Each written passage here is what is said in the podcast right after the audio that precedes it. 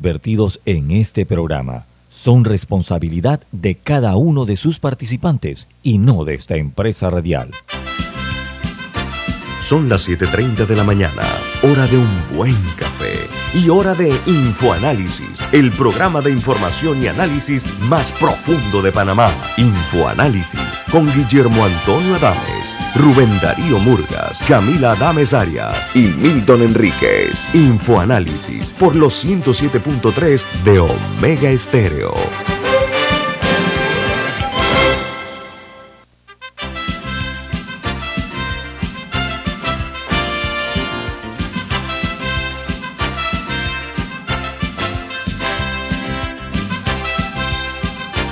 Hola, buen día, bienvenidos. Esto es Info Análisis, un programa para la gente inteligente. Hoy es 12 de agosto del año 2022 y este programa es presentado por Café Lavazza, un café italiano espectacular que puedes pedir en restaurantes, cafeterías, sitios de deporte o de entretenimiento, te da la bienvenida a Info Análisis. Pide tu Lavazza. Bueno amigos, eh, recuerden que Infoanálisis se ve en video a través de Facebook Live. Lo pueden ver en Facebook Live en sus teléfonos móviles, sus celulares, en sus tabletas o en sus computadoras. Eh, también pueden eh, sintonizarnos en el canal 856 de Tigo, 856 en sus televisores, el canal 856. En la app de Omega Stereo disponible tanto para Play Store como App Store. En YouTube todos los programas de Infoanálisis están ahí grabados, colgados en video. Pueden ver los videos del programa. El de ayer, el de hace una semana, el de hace un año, todos están allí a su disposición. Y en una app gratuita que se llama TuneIn Radio, TuneIn Radio en sus teléfonos móviles o celulares. Vamos a dar inicio, como de costumbre, a las noticias que aparecen en las primeras planas, los diarios más importantes del mundo. El New York Times titula, Fiscal Warrant se mueve para revelar la orden utilizada en el allanamiento eh, a Donald Trump. El fiscal general Warland dijo que había aprobado la búsqueda después del eh, fracaso de los intentos que eran eh, menos intrusivos de recuperar material sustraído de la Casa Blanca. Mientras el diario The Washington Post dice, su principal noticia, FBI registró la casa de Trump en búsqueda de documentos nucleares y otros artículos, dicen las fuentes. El, fiscal Garland busca eh, desmentir el engaño de Donald Trump, lo de las mentiras que le había dicho durante todo este proceso postelectoral.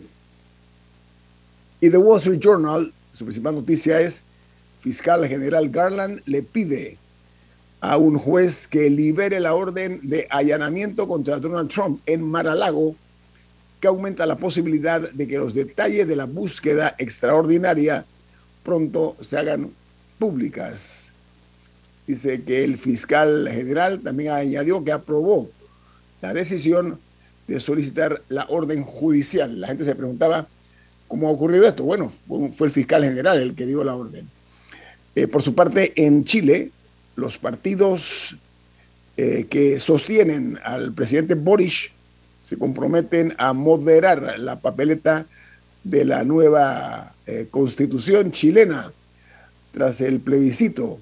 Dice que el oficialismo reacciona ante los sondeos que dan el triunfo en, en, al no en cuanto a las encuestas que se han hecho públicas. Mientras en Cuba, el incendio en los depósitos de combustible duró cinco días y ha dejado hasta el momento cinco personas muertas, 14 bomberos desaparecidos y cientos de viviendas destruidas y afectadas o afectadas. Mientras en Argentina, en julio, la inflación fue de 7 4%, lo cual constituye un récord en los últimos 20 años. Dice que aunque eh, el rubro de alimentos y bebidas no fue el que más creció, eh, hubo alzas en los productos de, eh, de los mediados del 13, eh, perdón, entre el 13 y el 60% fueron los aumentos. Mientras en México continúa la violencia en Ciudad Juárez. Ayer fueron asesinadas cuatro personas en un ataque a una pizzería y luego se eh, reportó la muerte de dos mujeres en un ataque a una tienda Oxxo, ambas en Ciudad Juárez, que se llama, o se le denomina uno de los sitios más violentos eh, que hay en eh, la República Mexicana. En China, la explosión de la burbuja inmobiliaria agrava sus problemas económicos. Las ventas y los precios de las casas están eh, en una situación que eh, muchas eh, ciudades del país están muy preocupadas después de haber estado subiendo durante años y el daño se está atendiendo por parte de las autoridades chinas en muchas ciudades de esa nación. Mientras en los Estados Unidos, los CDC, facilitan eh, las pautas de la COVID-19, eliminando las cuarentenas para las personas expuestas en las nuevas pautas también se toman menos eh, énfasis en el distanciamiento social y en cuanto al rastreo de contactos. Dice que los cambios señalan una nueva fase de esta pandemia. En Colombia, se supo que tanto Venezuela como Colombia han avanzado en el restablecimiento perdón, de sus relaciones, porque eh, ayer eh, una delegación colombiana viajó para eh, formalizar el regreso a las relaciones diplomáticas y un acercamiento con Cuba ya una forma de manera o de manera formal mientras otra delegación colombiana viajó a Cuba para iniciar un acercamiento con el ELN, el Ejército de Liberación Nacional. El canciller y un alto comisionado por la paz eh, visitaron eh, ayer la, Cuba, la isla de Cuba. Mientras en Nicaragua, Daniel Ortega y su esposa Rosario Murillo celebran eh, su triunfo y el voto de Costa Rica a favor del candidato de Ortega para eh, presidir la Secretaría General del SICA.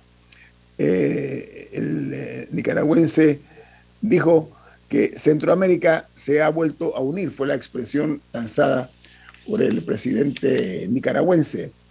Mientras en Perú, el Poder Judicial evalúa hoy dos nuevos recursos de Pedro Castillo contra la Fiscalía.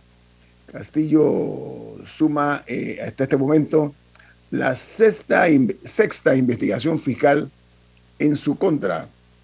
Y en El Salvador el presidente Nayib Bukele anuncia eh, eh, ampliación de lo que es la Surf City. Han creado una, una ciudad para que los practicantes del deporte del surf vayan esa, a ese sitio incluidos muchos eh, extranjeros que van a competencias en Surf City, en El Salvador. Y dice el presidente Bukele que van a construir una carretera que una varios, varias poblaciones hasta la playa donde se dan los eventos y ya cuenta con una, eh, una inversión que se llega a los 96 millones de dólares.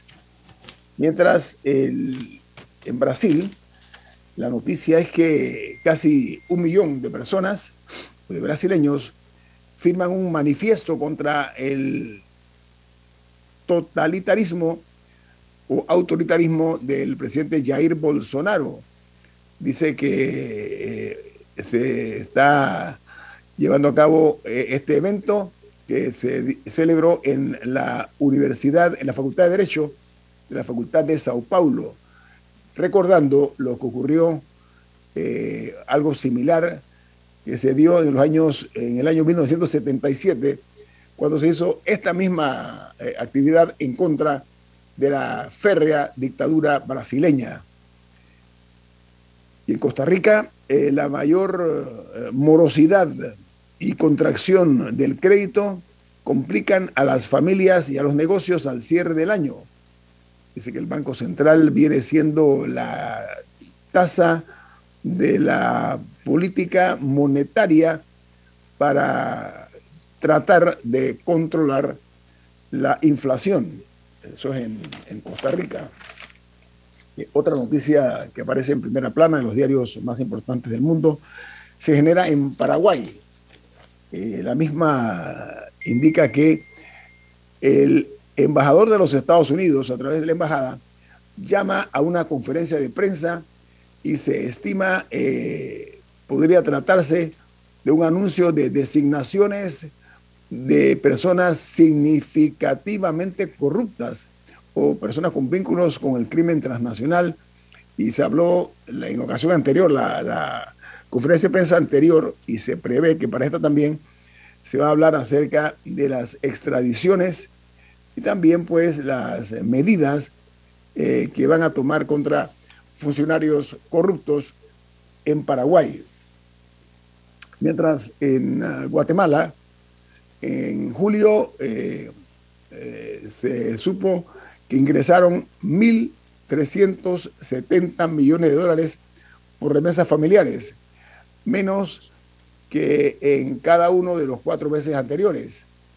Dice que Guatemala recibió eh, eh, mil millones de dólares eh, hasta el mes de julio y la cual indica que ha empezado la actividad a desacelerarse un poco.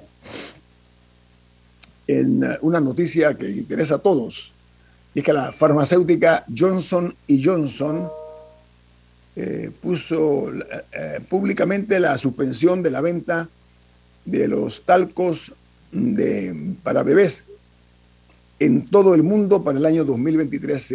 no se va a distribuir más este talco para bebés. Lo están haciendo dos años después de haberlo aplicado en los Estados Unidos y Canadá.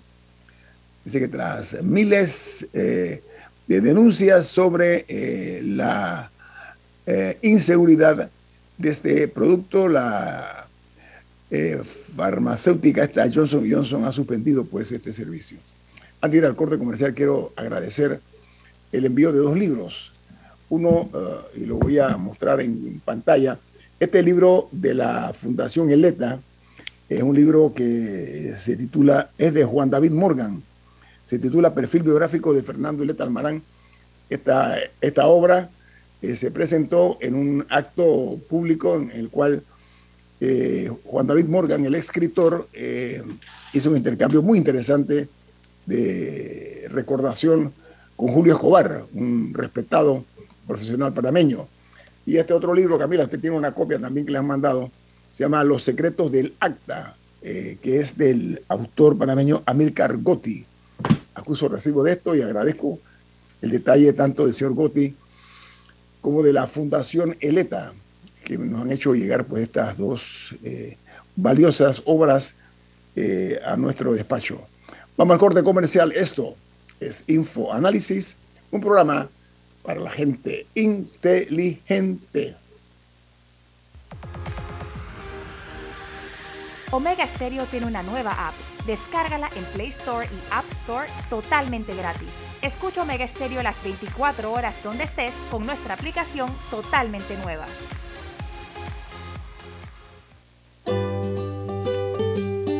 En la vida hay momentos en que todos vamos a necesitar de un apoyo adicional. Para cualquier situación, hay formas de hacer más cómodo y placentero nuestro diario vivir.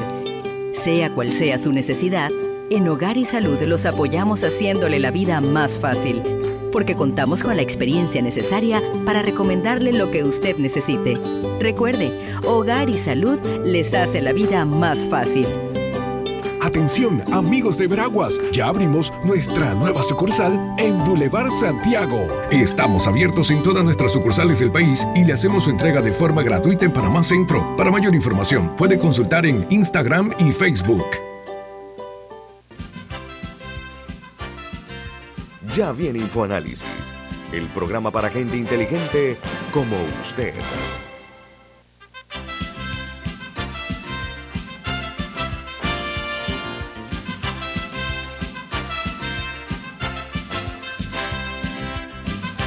Hay una noticia importante. ¿De qué se trata? En Banco Aliado te acompañan en tu crecimiento financiero. Ahorra con tu cuenta Más Plus, mejorando el rendimiento de tus depósitos. Banco Aliado, tu aliado en todo momento. Puedes visitarlos en su página web bancoaliado.com o seguirlos en sus redes sociales como arroba Banco Aliado. Banco Aliado, tu aliado en todo momento. Gracias. Bueno, Camila, el día, esta mañana, eh, desde horas de la madrugada, ha caído una lluvia muy intensa, eh, por lo menos en la capital de la República, no sé en el resto del país, con, descargas eléctricas y todo, ¿no? Eh, ¿Qué se sabe al respecto, Camila? Bueno, ETESA junto al SINAPROC emitieron un, aviso de prevención por lluvias y descargas eléctricas. Este es en diferentes zonas del país, desde Bocas del Toro, la comarca Nave Buglé, Veraguas, Colón, Chiriquí, eh, el Golfo de Chiriquí, el Golfo y Bahía de Panamá y Panamá y Panamá Oeste. Y este es hasta las 9 de la mañana. Así que precaución al conducir eh, en caso de que haya eh, vías anegadas. Fíjate que yo estoy viendo eh, y, si, no ha salido de su casa, lleve su paraguas. Oye, pero la mañana está oscura, no sé si... sí, muy oscura. Este, muy oscura. Parece que fueran las 5 de la mañana. Eh, bueno, bien. Y estoy de acuerdo que... ¿Ah? Para avisarte que estoy aquí también. Ah, como no, Rubén, sí, sí, pero déjeme antes hablar algo que nos afecta a todos. y es que hay que tomar las precauciones porque estas lluvias a veces provocan resfríos entonces lo que el consejo de Camila me parece muy oportuno, no salga sin su paraguas. Eh, por favor, si bien tienen, ¿no? Claro, una decisión eh, individual.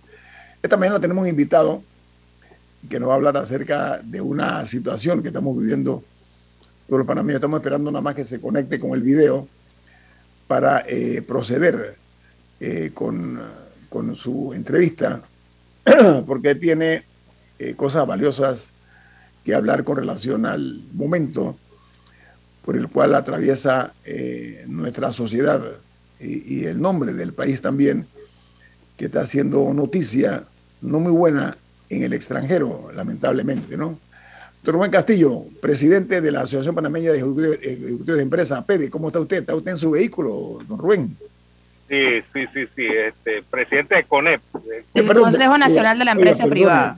Consejo Nacional de Empresa Privada. Tuvo un lapsus 20 por la lluvia, don Rubén. sí, no, pero yo, no me, eso no me molesta porque fui también presidente de, de, de APEDE, así que doble honor. Don Rubén, eh, dice que hay una situación que se está dando y es que ustedes, como empresa privada, han sido excluidos de lo que es la mesa de negociación. Eh, y han dicho que de continuar eh, el ritmo actual en cuanto a la asignación de recursos estatales, se está hablando de los recursos que se están dando a la Asamblea Nacional entre 2019 y 2024. Asamblea habrá recibido eh, una cantidad de casi mil millones de dólares en momentos y años que no han sido muy buenos para nuestra economía. Eh, licenciado Castillo, ¿usted qué opina acerca de esta inequidad en cuanto al presupuesto nacional? Bueno, nosotros hemos planteado que debe existir un presupuesto austero, que el Estado debe ejercer austeridad en todos sus órganos, que eso no debe estar relacionado específicamente o solamente con el tema de la crisis que hemos vivido desde el inicio de la pandemia, sino que debe ser algo institucional. La austeridad debe ser permanente. Los recursos deben manejarse con probidad, deben dirigirse donde, donde ayuden más a la promoción de la actividad económica, la promoción de empleo, que es fundamental. Eh, creo que eso es eh, esencial para que el país funcione adecuadamente. Eh, le hemos dicho a través de una carta abierta al presidente que debe haber una campaña de moralización, que deben darse todos los mecanismos que sean necesarios para que la transparencia impere y para que el ejercicio gubernamental se haga sobre la base precisamente de la transparencia. Don Rubén, yo me remito a una investigación que ha hecho el diario La Prensa donde ellos informan que en el año 2019 el presupuesto de la Asamblea fue de 123.2 millones de dólares. En el año 2020 llegó a 99.6. ¿ok? Luego en 2021 comenzó el año con 107 millones y finalizó con 200.9 millones de dólares en el total del gasto. Y para este año eh, recibió un presupuesto de 143.9 millones de dólares, pero hasta el mes pasado, el mes de julio, había gastado 200 millones de dólares. Y ahí entonces eh, se habla de que hay fondos para obras que no son prioritarias y una malversación, un, eh, un grifo abierto allí que no se está controlando, sobre todo en un momento, como usted bien dice, de austeridad. ¿Qué le parece a usted esta, estos números, eh, licenciado Castillo? Bueno, a mí me llama mucho la atención que el nivel de, de gente que trabaja en la Asamblea es bastante parecido al nivel de lo que trabaja en el Canal de Panamá en cuanto a cantidad, en cuanto a cantidad de personas. Igual me llama la atención también el aumento de eh, el, la planilla de la Asamblea en cuanto a lo que impacta en el presupuesto nacional, porque ha sido un aumento exponencial.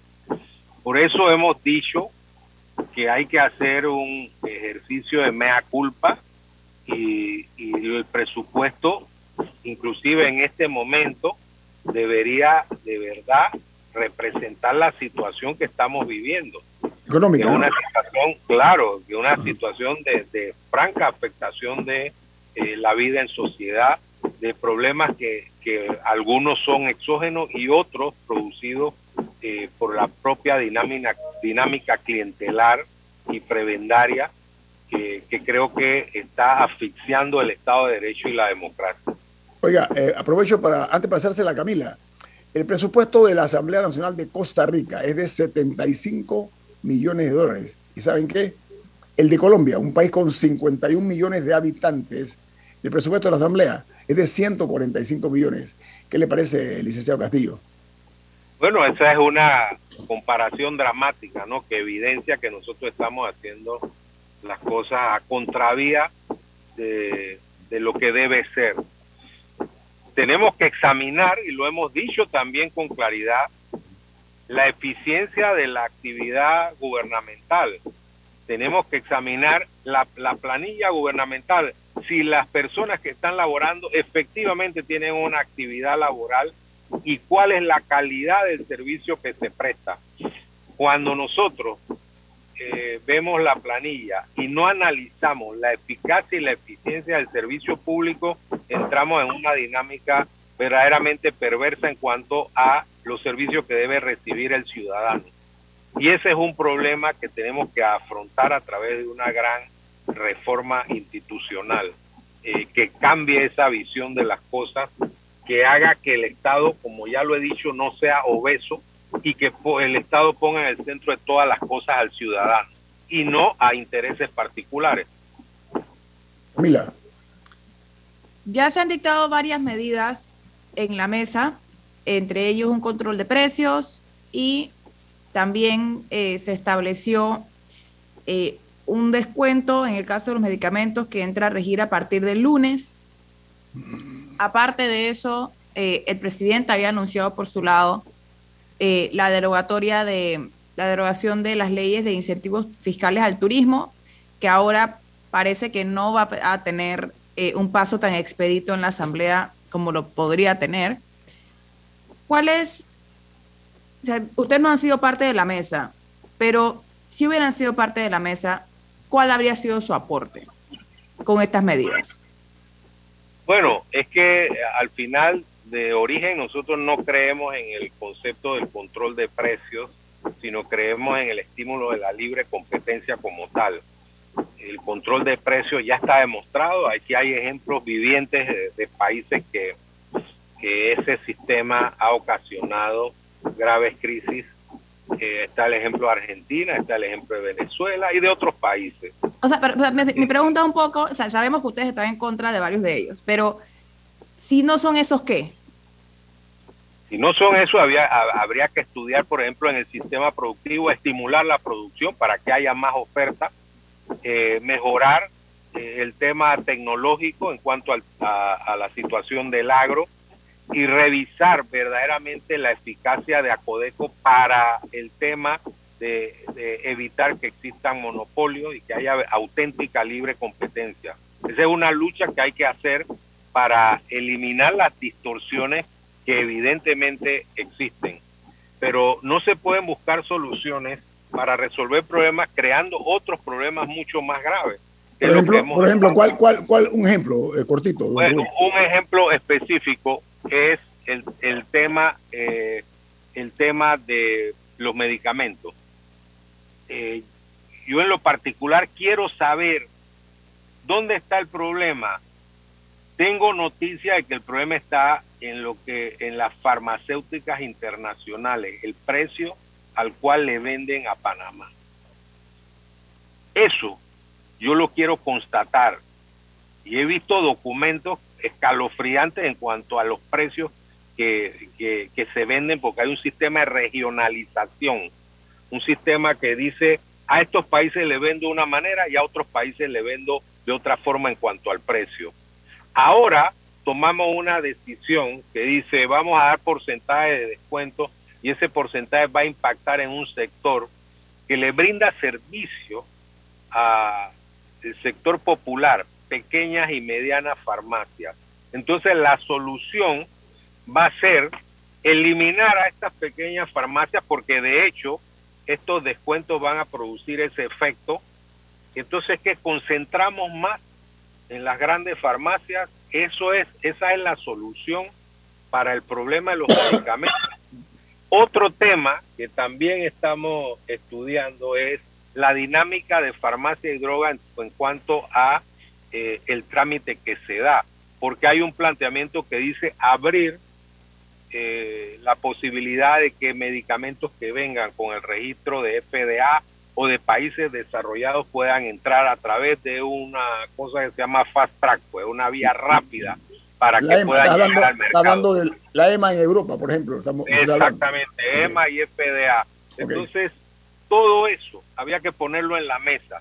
Pero si yo saco elementos de la ecuación y digo, no los voy a ver, voy a tomar una decisión sin examinar todo el universo de situaciones que pueden incidir en el precio de los medicamentos, entonces voy a tomar decisiones equivocadas como en efecto se han tomado ya la consecuencia está desde el primer día de la aplicación del decreto correspondiente. Y es triste que miles de empleos se pierdan por una, eh, eh, por una decisión sesgada.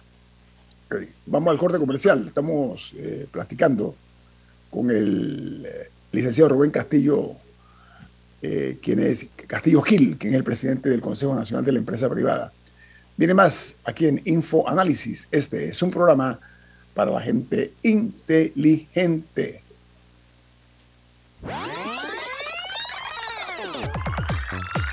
Omega Stereo tiene una nueva app. Descárgala en Play Store y App Store totalmente gratis. Escucha Omega Stereo las 24 horas donde estés con nuestra nueva app.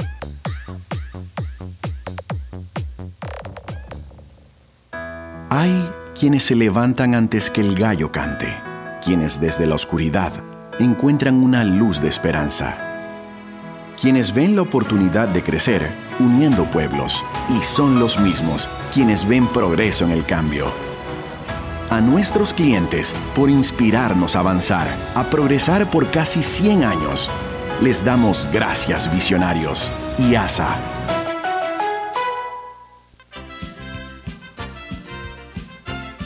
La gente inteligente escucha InfoAnálisis los anunciantes inteligentes se anuncian en InfoAnálisis. Usted es inteligente. Llame al 269-2488 y todos lo sabrán. Infoanálisis, de lunes a viernes de 7 y 30, 8 y 30 de la mañana, en donde se anuncian los que saben. Llega el décimo Max Store con los mejores descuentos en tus productos Apple favoritos. Financialos ahora y llévalos hasta en 36 cuotas sin intereses. Visita nuestras tiendas o entra en nuestra página web www.maxstore.com.pa y disfruta de todo el poder que tu tienda Apple autorizada tiene para ti. Aplica términos y condiciones. Ya viene InfoAnálisis, el programa para gente inteligente como usted.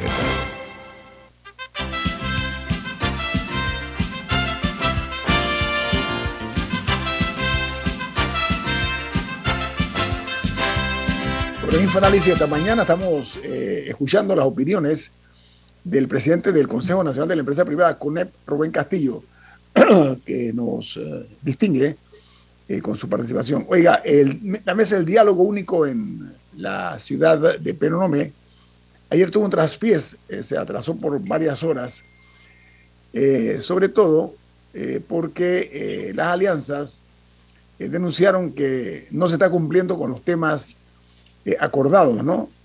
Eh, y entonces, eh, sobre todo en lo relativo al, al, combustible, la canasta básica y los medicamentos. Bueno, el combustible sí se está cumpliendo. Lo que, lo que, ellos, están incluyendo el combustible, están diciendo. Lo que visiblemente no, se, no se ha cumplido es el establecimiento de las ferias de Lima, por ejemplo, que solamente se van a encontrar un par en, las comar en la comarca Nave Buglé específicamente, creo que era, pero que todavía el público en general a lo largo y ancho del país no ha podido ir a adquirir los productos eh, con 25% de descuento en las ferias de Lima. lo que sí estas alianzas denunciaron fue, como mencioné, y en particular están hablando de que son temas que fueron consensuados y que no se están cumpliendo. E, esa posición, ¿qué le parece a usted? Y ustedes no están, ustedes están fuera de esa mesa, eh, Rubén Castillo. Sí, eh, ha sido una mesa que se ha constituido de una manera muy especial. Es más, hay cosas que nos dejan perplejos. Porque se dice que nosotros no estamos, pero no estamos excluidos? Lo cual es una cosa verdaderamente eh, que uno no puede al final sacar una conclusión lógica de esa expresión. Entonces, ¿qué, qué nosotros estamos planteando en este momento eh, en que se necesita que exista eh, verdadero diálogo nosotros estamos diciendo, vayamos a la concertación nacional, que es un organismo institucionalizado. No estamos hablando de fases, porque eso es una forma piadosa para decir, ustedes van a estar en la fase 2 porque no estuvieron en la fase 1. Entonces eso no tiene ningún sentido cuando ya se han tomado una serie de medidas. Entonces decimos, cualquier debate que tenga que ver eh, con eh, temas nacionales, llevémoslo a la concertación, que no es excluyente, allá pueden ir todos los sectores, hay mecanismos para que eh, los sectores ingresen a la actividad de la concertación. Se puede buscar un, facilitador porque la, iglesia, las iglesias son parte de la concertación, es decir, es un mecanismo mucho más democrático. Eh, el mecanismo original era decir, bueno, los que estaban en la calle eh, son los únicos que pueden decidir por los demás. Y eso a mí me parece protuberantemente absurdo y fuera del lugar. Porque entonces cualquier grupo que vaya a la calle puede al final eh, decir yo también quiero mi mesa particularizada. Entonces vamos a tener eh, mesas por todos lados. O como diría eh, Mao Zedong en su momento, van a haber mesas como flores hay en primavera. entonces esto no tiene ningún sentido desde el punto de vista institucional. Ahora, ustedes, ustedes como CONEP, oiga, don Rubén, ustedes como CONEP han eh, eh, externado eh, no únicamente preocupación, sino también enojo, y lo voy a explicar por qué, porque estuve leyendo que ustedes expresaron, por ejemplo, su preocupación porque en su versión dicen que la mesa de diálogo solo ha servido para difundir falsedades y estigmatizar a la empresa privada y que la mesa del diálogo tiene el sello del fracaso porque podría destruir muchos empleos en las pequeñas, medianas y microempresas. Amplíeme ese concepto tan duro, don Rubén. Sí, bueno, hemos dicho con claridad que son falsedades bien ensayadas. Y hemos dicho, bien ensayadas y con más fuerza hemos dicho, en esa mesa se miente más de lo que se habla. ¿Por qué? Y lo hemos dicho con claridad. En primer lugar, eh, se ha dicho eh, de una manera infame que la empresa privada es la culpable. Prácticamente le endosan a la empresa privada la, culpa de todos los problemas nacionales. Esas generalizaciones que son parte de una versión totalitaria de la vida no son aceptables. pues la empresa privada genera empleo, la empresa privada genera condiciones para que el país progrese. Además, eh, por ejemplo, en el tema de los medicamentos, como ya lo expliqué, se han planteado cosas sin tomar en cuenta todos los elementos del problema. Además de eso, no se ha hecho una división de la actividad de la economía para llegar a conclusiones lógicas. El sistema productivo panameño se basa en que más del 90% está constituido por pequeñas, medianas y microempresas. Entonces, cuando uno eh, se llena de ira, de odio, como lo que ha ocurrido en esos discursos inflamados y sin sentido, carentes de lógica, eh, que hemos escuchado eh, en ese supuesto diálogo, al final toma medidas sobre la base de un interés político y no sobre la base del interés nacional. Cuando uno ve y escucha a productores, pequeños productores que dicen, con este sistema de la regulación de precios o con los subsidios que supuestamente va a dar el Estado, eh, si yo no tengo el flujo de dinero, que por supuesto que no lo tengo si soy un productor, un pequeño o mediano productor, simplemente me están llevando a la quiebra. Y la quiebra del productor significa la quiebra o la afectación de una gran cantidad de personas vinculadas con su actividad. Eso es justo y correcto porque le hemos rendido homenaje a la irracionalidad que ha sido el santo y seña de esa supuesta mesa de diálogo, de ese simulacro de diálogo. Yo creo que le estamos haciendo un daño al futuro del país. Fíjense que en las cartas, hemos mandado dos cartas abiertas a Monseñor Ulloa, al presidente de la República, y hemos dicho, porque aquí eh, no podemos aceptar que un grupo diga la culpa de manera maniquea, dicen todos los empresarios son unos maleantes, son unos sinvergüenza, porque esas generalizaciones son infames. Nosotros hemos dicho, hay unos que se dicen empresarios que creen en el capitalismo de amigos, que están en la sombra del poder buscando cómo resuelven un problema particular en medio de los intereses de la sociedad, pero la gran mayoría están trabajando, haciendo un gran esfuerzo para sostenerse, generar empleo y desarrollar un futuro mejor. Entonces, esos son temas que son fundamentales y que uno se llena de emoción porque en esta mesa uno escucha y es fácil oponerse a, a otros sectores sin que ese, esos otros estemos en la mesa de negociación porque también tenemos cosas que decir. Entonces ese sistema totalitario de constitución de la mesa de verdad le está haciendo un daño no solo al sector productivo, sino al país. Ahora, ¿cómo hacemos, eh, eh, licenciado, si el, sector privado es, eh, es, el que tiene que ser regulado? ¿Cómo, cómo, puede exigir estar en la mesa de, negociación si el, sector privado es el que tiene que ser regulado? Bueno, este Tocayo, hay una cuestión. ¿Cómo se sentiría usted si le digo sus bienes yo se los voy a quitar en una mesa de negociación donde usted, no está ni puede hablar? Esa es la realidad. Entonces las regulaciones se hacen, se institucionalizan. Es decir, a mí no me puede regular un grupo de personas que no representa a la mayoría. Me tendría que regular a través de un mecanismo legal eh, y yo me tengo que comprometer a cumplir con esas regulaciones de manera directa. Eh, porque son regulaciones que, deben ser sometidas a un proceso democrático. Aquí no, aquí a través de la fuerza, aquí se dice, aquí no manda el presidente de la República. Fíjense usted, ahí se dice también, eh, nosotros vamos a la calle aunque estemos negociando y vamos a tomar medidas de fuerza. Ese es un diálogo sereno y serio. Se puede continuar con ese proceso que hemos calificado de delirante.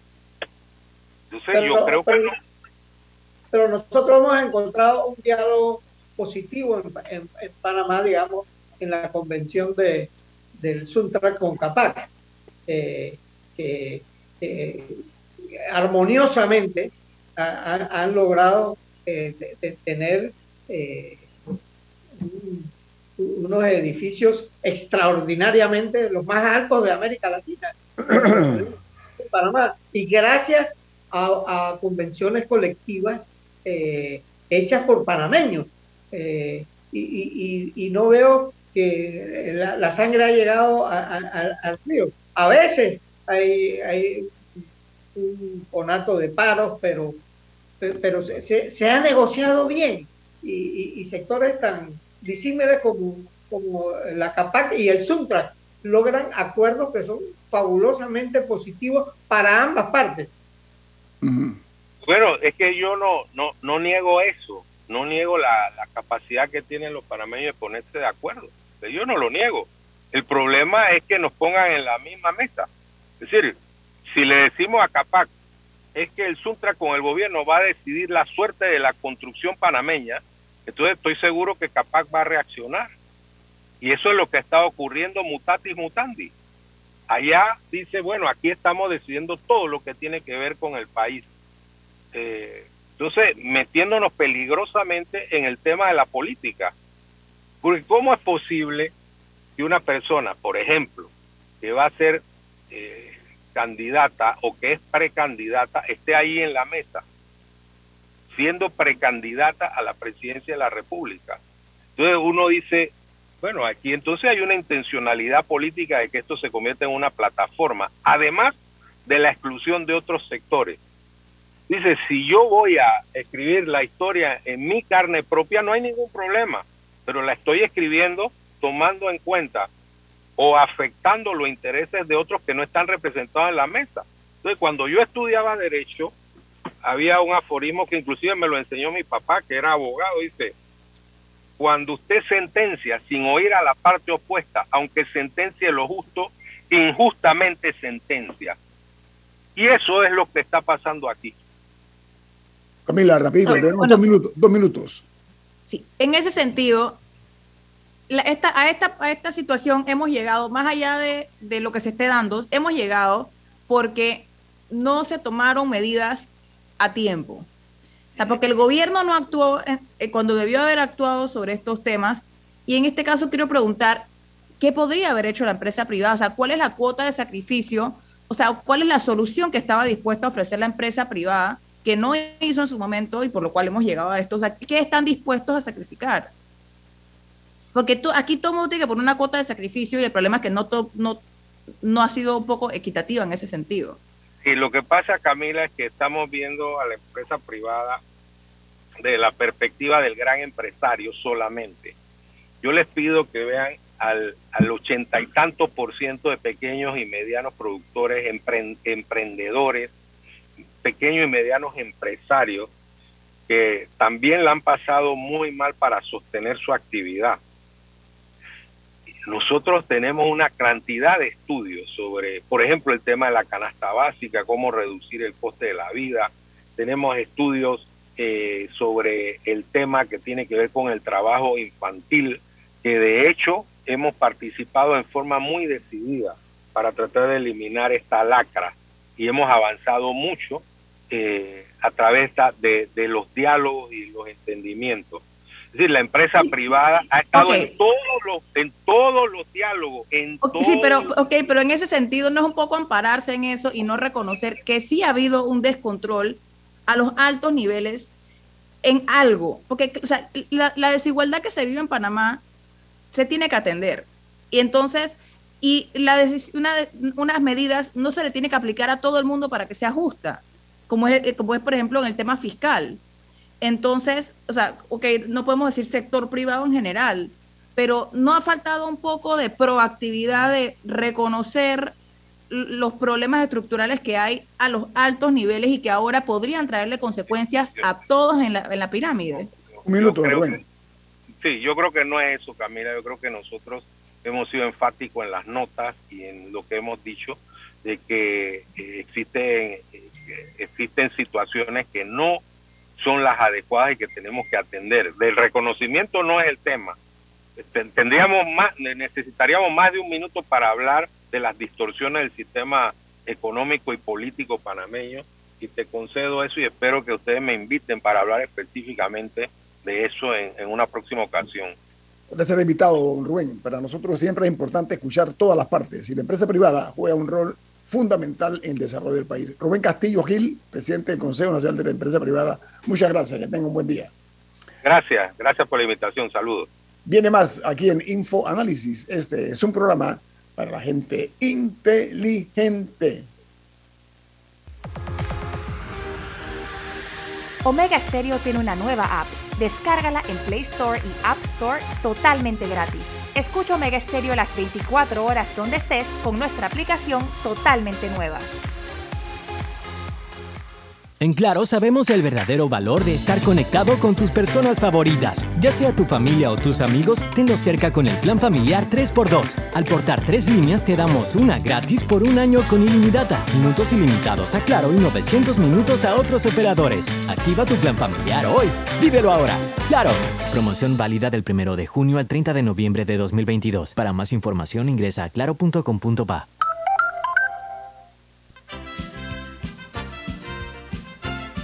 La gente inteligente escucha InfoAnálisis. Los anunciantes inteligentes se anuncian en InfoAnálisis. Usted es inteligente. Llame al 269-2488 y todos lo sabrán.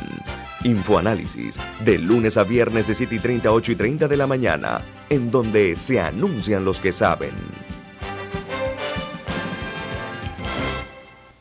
Si desea que sus colaboradores trabajen desde su casa, podemos ayudarle. En Solutexa somos expertos en aplicar la tecnología a las técnicas y trabajos de oficina. Contáctenos en solutexa.com.pa o al 209-4997. Solutexa. Llega el décimo Max Store con los mejores descuentos en tus productos Apple favoritos. Financialos ahora y llévalos hasta en 36 cuotas sin intereses. Visita nuestras tiendas o entra en nuestra página web www.maxstore.com.pa y disfruta de todo el poder que tu tienda Apple autorizada tiene para ti. Aplica términos y condiciones. Ya viene InfoAnálisis, el programa para gente inteligente como usted.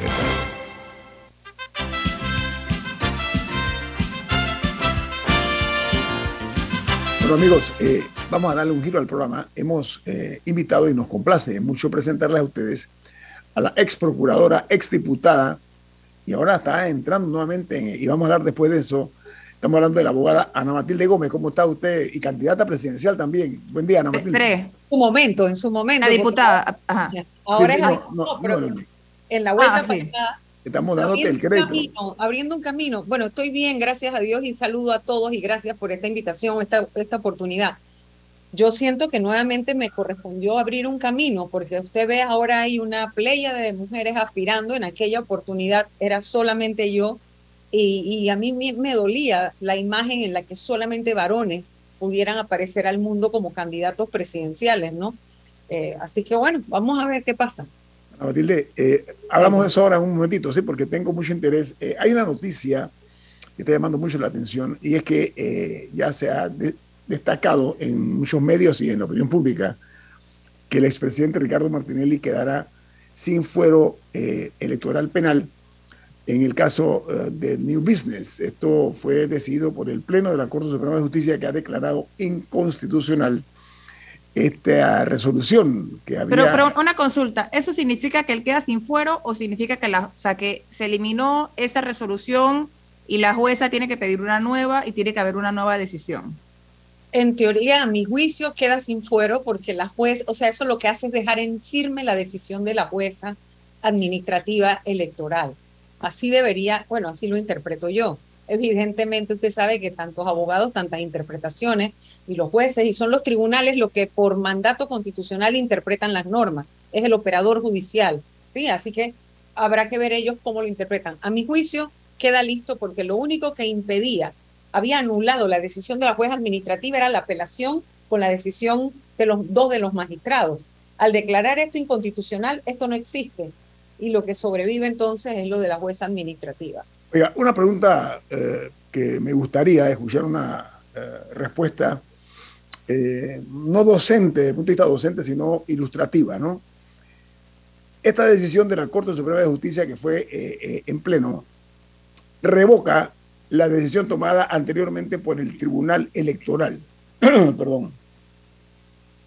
¿Dónde se da la disparidad a su juicio y cuál es el impacto de esto eh, desde el punto de vista jurídico, eh, abogada Gómez? Desde el punto de vista jurídico, y eso sin haber tenido acceso al fallo para leerlo todavía, eh, pues es reciente, ¿no? Yo Sí. más como que ya hoy lo voy a poder leer. es un golpe de corrección.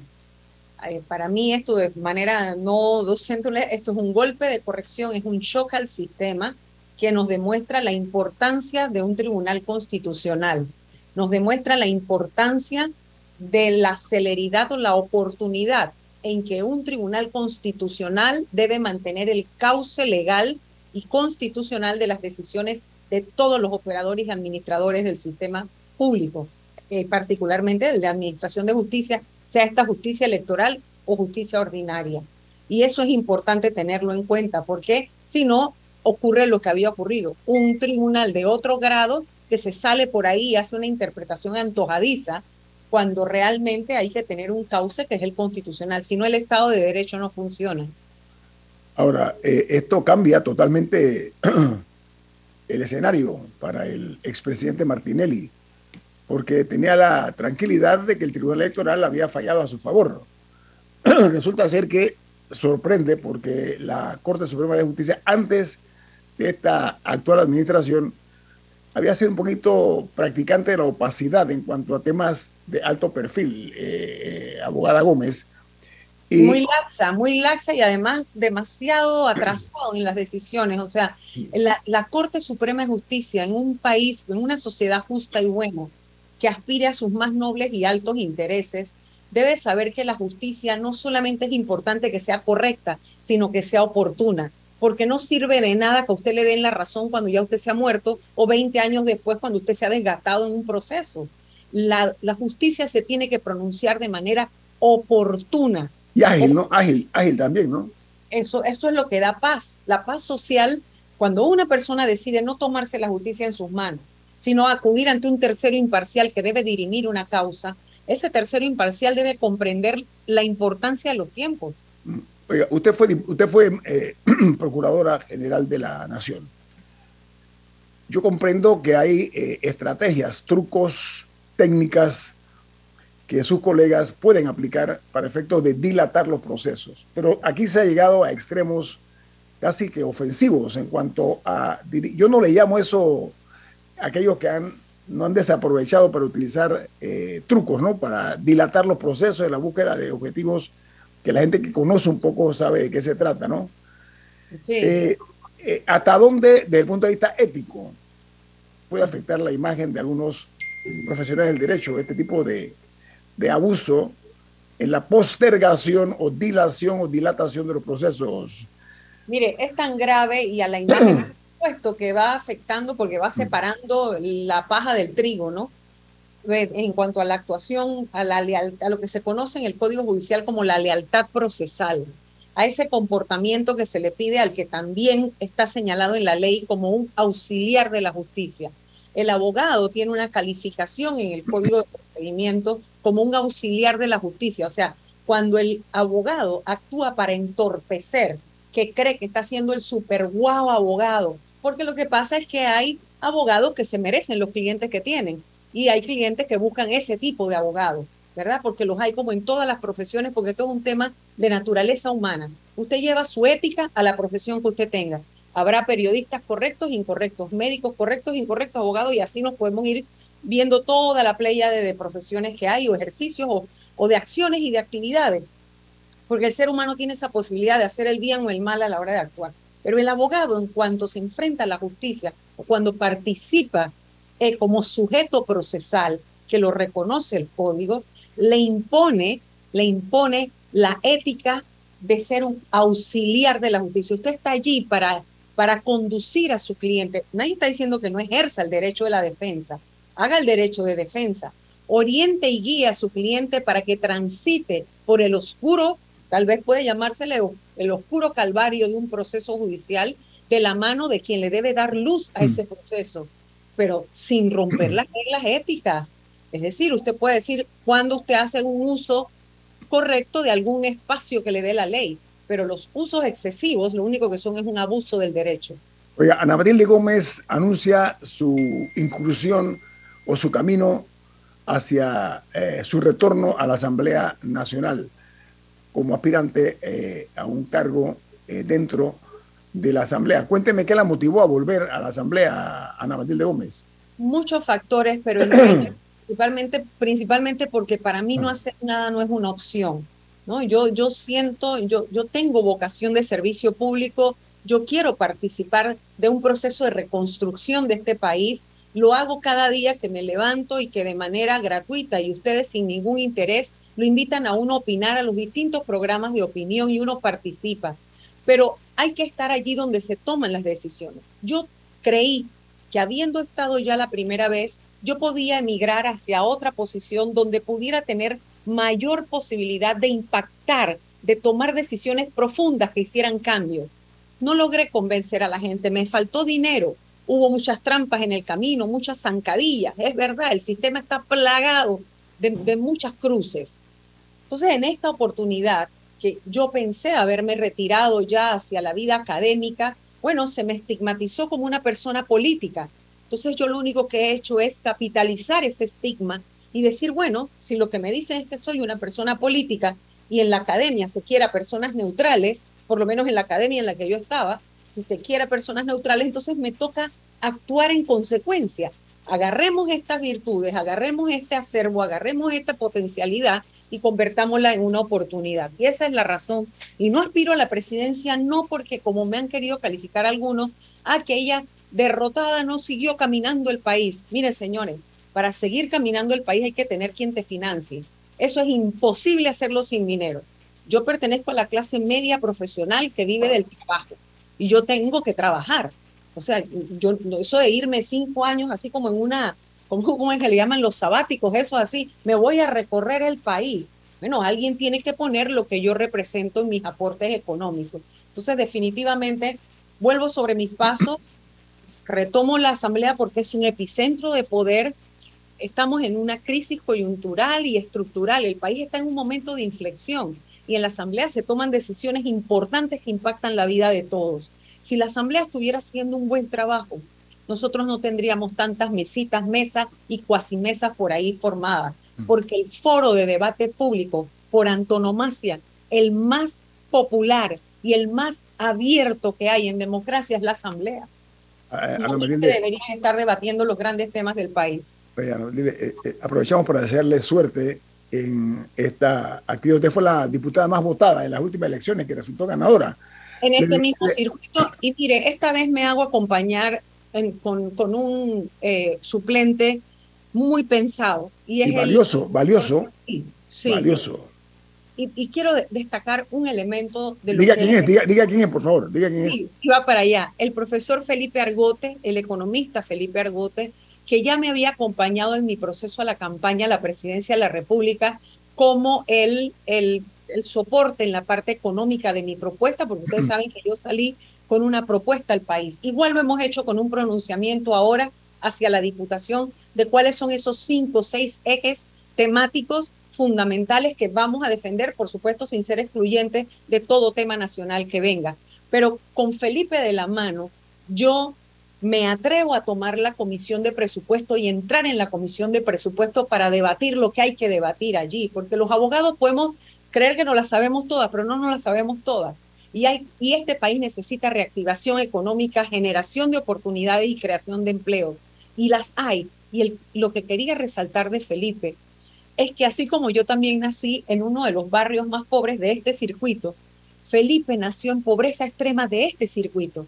Y Felipe es el reflejo de que cuando se crean las oportunidades, las personas pueden progresar y cuando se estudia, y cuando se estudia, cuando ella, eh, eh, el espacio... se educó, se educó y sus hijos lo han superado a él con creces hasta nivel de doctorado. Sus hijos son jóvenes, brillantes y premiados internacionalmente. Eso le queremos demostrar a este circuito y al país, que si se crean las oportunidades, se dan las condiciones, todo el mundo tiene oportunidad de salir adelante. Vamos a invitarlo a los dos en un futuro, Ana Matilde. Por el momento, suerte en tu nuevo reto, en tu nuevo reto. Que tengas un buen día, Ana Matilde. Y gracias por esta oportunidad, ¿eh? muy amable. Viene Álvaro Alvarado con su programa Sin Rodeos. ¿Quién despide Infoanálisis, Camila? Café Lavazza, un café para gente inteligente y con buen gusto que puedes pedir en restaurantes, cafeterías, sitios de deporte o de, entretenimiento. Despide Infoanálisis. Pide tu Lavazza. Nos vamos, gracias. Ha finalizado el infoanálisis de hoy.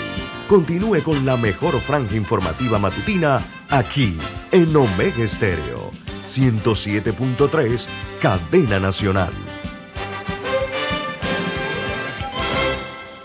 En Caja de Ahorros, tu casa te da más. Con nuestro préstamo Casa Más, recibe dinero en mano con garantía hipotecaria y los mejores beneficios. Tasa competitiva, plazo de 30 años y avalúo gratis. Caja de Ahorros, el banco de la familia panameña. Ver términos y condiciones en cajadeahorros.com.pa sección promociones.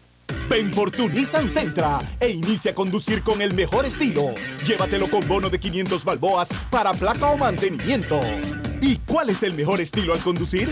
Hazlo con el Nissan Intelligent Mobility, con su alerta de abandono de carril, su monitor inteligente de visión periférica para que veas todo a tu alrededor, así como su alerta de punto ciego y su alerta de tráfico cruzado. Esto es Nissan Sentra. Redefine el estilo. Solo en Nissan Dexel. Promoción válida